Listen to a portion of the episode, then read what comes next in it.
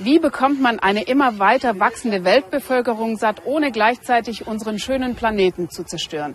In Brasilien ist das der große Konflikt zwischen der Landwirtschaft und den Umweltschützern. Und meistens muss man sagen, gewinnt die Agrarlobby. So wurden zum Beispiel im amazonischen Regenwald gerade für die Rinderhaltung schon große Gebiete Regenwald abgeholzt. Auch hier in Minas Gerais in der Nähe von Prata ist nicht mehr viel Wildnis übrig. Aber wir sind heute bei einem Landwirt, der etwas Neues ausprobiert hat, damit es gleichzeitig seinen Rindviechern und der Natur drumherum gut geht. Rinderzucht möglichst ökologisch und klimaneutral, das ist das Ziel von Bruno Junqueira. Damit das klappt, bekommen seine Kälber nur zweimal die Woche eine Ration Salz und etwas Proteine. Brasilien hat viel Weideland, das wollen wir ausnutzen. Nicht die Tiere in einen Stall pferchen, keine Antibiotika und nicht viel zufüttern. Unsere Tiere fressen hauptsächlich Gras. Doch damit fressen sie viel Fläche. Brunos Vater brauchte sage und schreibe einen Hektar Weideland pro Kuh. Der Sohn arbeitet mit Weidewechsel und pflanzte eine Grassorte, die kräftiger und hitzebeständiger ist. So ernährt er von einem Hektar immerhin vier bis fünf Rinder. Ihr seht ja, hier ist das Gras schon ziemlich abgefressen. Das muss nachwachsen. Und deshalb kommt die Herde nächste Woche auf die Fläche da drüben. Da ist das Gras schon wieder hoch.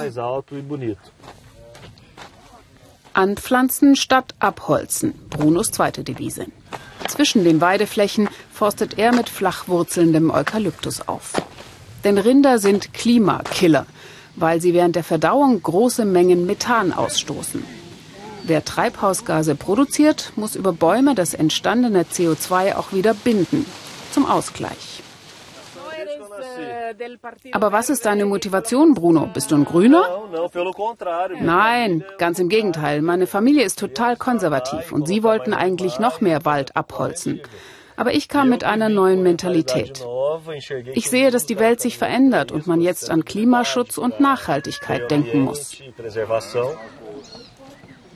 1500 Rinder. Schöne und auch ein bisschen wilde Tiere. Heute entscheidet Bruno, welche schlachtreif sind. Die Kreuzung aus Melori und Angusrind bringt hochwertiges Fleisch. Die Umgebung spielt auch eine Rolle. 45 Prozent von Brunos Farmgebiet sind pure Wildnis. Den natürlichen Wald hat er hier stehen lassen. Das war Bedingung für die Ökosiegel, mit denen Bruno sein Fleisch auszeichnen und mit dem Label Grand Beef bis nach Europa verkaufen darf. Abends beim Grillen zeigt er stolz die Aufkleber. Rainforest Alliance wegen des Waldes und das Siegel für CO2-neutrale Produktion. Brasilianer lieben Fleisch, aber genau darin sehen Umweltschützer am Ende doch das Problem, auch wenn die Herstellung fortschrittlich ist.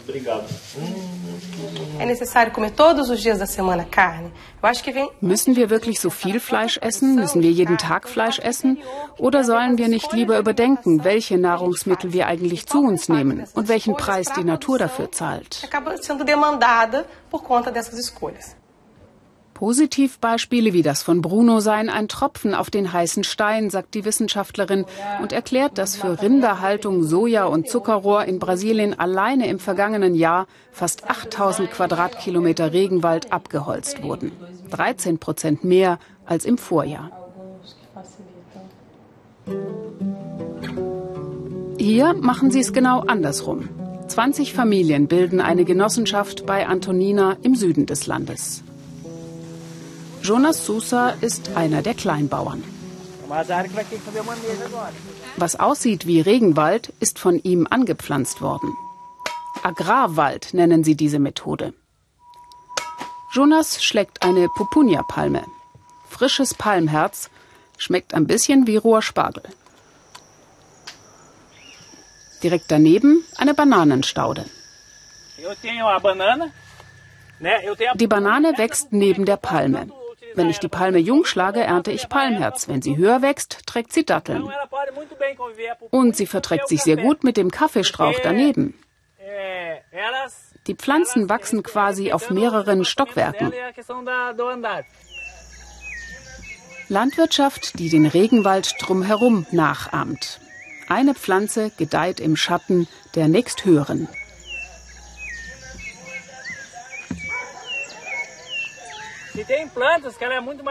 Dadurch wird jede einzelne Pflanze produktiver. Ich bekomme viel mehr Früchte als bei einer Monokulturplantage. Allein der Ast dieser Bananenstaude hier trägt 20 Kilo.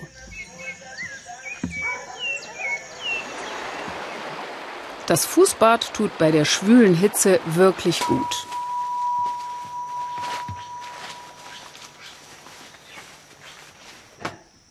Es ist ein Vorzeigeprojekt der brasilianischen Landlosenbewegung. Der frühere Besitzer hatte abgeholzt und eine Büffelfarm betrieben. Im Büro hängt noch ein Foto von damals. Die Kleinbauern haben den kahlen Boden mit ihrer Methode wieder aufgeforstet. Dazwischen blieben kleine Ackerflächen, wie sie Celia bewirtschaftet. Weißkohl mitten im Regenwald. Die Mutter von vier Kindern kam aus der Stadt hierher und lebt hauptsächlich als Selbstversorgerin. Klar könnte ich meine Süßkartoffeln auf dem Markt verkaufen, um damit Brot zu kaufen. Aber brauche ich das? Maniok und Süßkartoffeln sind so reichhaltig. Ich kann sie fürs Frühstück, Mittagessen und Abendessen zubereiten. Ich brauche kein Brot. Einen Teil der Produktion verkauft die Kommune aber trotzdem ins nahegelegene Antonina. Per Biokiste an Privathaushalte, aber auch an die örtliche Schule fürs Mittagessen. Ist die Weltbevölkerung nur mit industrieller Lebensmittelproduktion satt zu kriegen? Der Schulrektor findet, es geht auch anders. Wir kaufen lieber bei den Bauern aus der Gegend. Die produzieren sauber und ohne Chemie. Uns ist es wichtig, dass die Schüler schon so erzogen werden. Sie sind schließlich die Generation der Zukunft.